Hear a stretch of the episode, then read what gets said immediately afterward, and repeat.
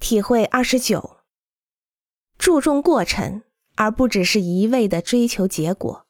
这对于一个设计师来说是最为重要，也是最难培养的一项技能。注重过程的意思是说，一，在寻求解决方法之前，先要充分的理解问题；二，不要把旧问题的解决方法硬套在新问题上；三。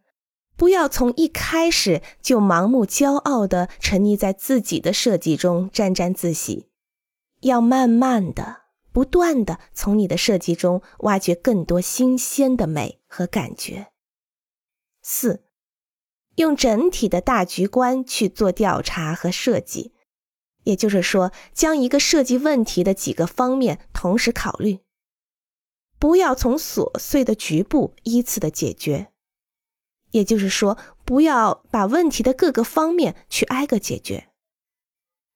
五，你要意识到这些方案可能会按照你的思路继续，到最后能有个满意的成果，但也有可能他们无法实现。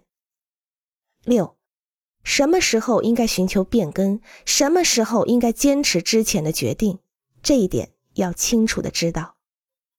七。当你感到茫然无措的时候，会感到紧张、焦虑，这很正常。你要学会接受。八，做设计的时候要善于在整体概念和具体细节之间流畅的转换，它们往往能相互激发灵感。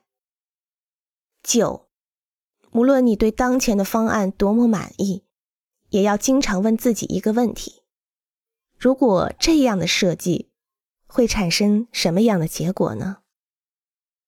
欢迎关注和订阅，这样可以第一时间收听到最新的节目。也欢迎大家多多点赞，并在评论区留下你的看法。